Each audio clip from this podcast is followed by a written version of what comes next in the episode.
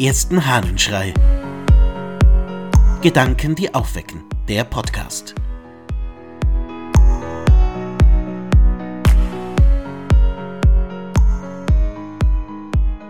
Besser nachgeben. Aus einem Brief des Hieronymus. Ein altes Sprichwort lautet, wer einmal lügt, dem glaubt man nicht, auch wenn er dann die Wahrheit spricht. Wie ich sehe, wendest du es auch auf mich an, wenn du mir Vorwürfe machst wegen des unterbrochenen Briefwechsels. Soll ich sagen, ich habe oft geschrieben, aber die Überbringer waren nachlässig? Du wirst antworten, das ist die faule Ausrede aller derer, die nicht schreiben.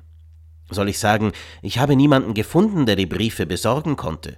Du wirst erwidern, wie viele sind nicht in der Zwischenzeit von dort nach hier gereist? Ich könnte einwenden, diesen Leuten habe ich auch meine Briefe mitgegeben, aber sie bestreiten es, nachdem sie die Aushändigung versäumt haben. Da wir nun voneinander getrennt sind, wird sich der Sachverhalt nicht aufklären lassen. Was soll ich nun tun?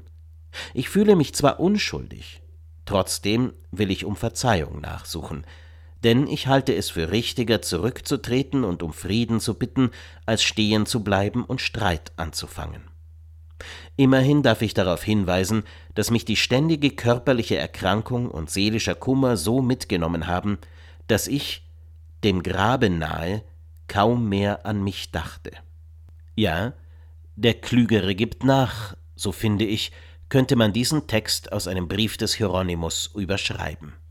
Da geht es darum, dass der andere von ihm schon länger anscheinend keinen Brief bekommen hat und dass es genug Ausreden gäbe, die man sich einfallen lassen könnte, aber dass die alle irgendwie nicht so klingen, dass man sie auch glauben würde. Deshalb, auch wenn es tatsächlich so zu scheinen scheint, dass Hieronymus tatsächlich geschrieben hat und die Briefe nicht ankamen, also deshalb stellt sich Hieronymus hin und bittet doch um Verzeihung, da er darüber gar nicht streiten möchte. Es ist doch besser, um Frieden zu bitten, aufeinander zuzugehen, als stehen zu bleiben und Streit zu provozieren. Da muss man, glaube ich, gar nichts mehr hinzufügen. Hieronymus hat sehr recht.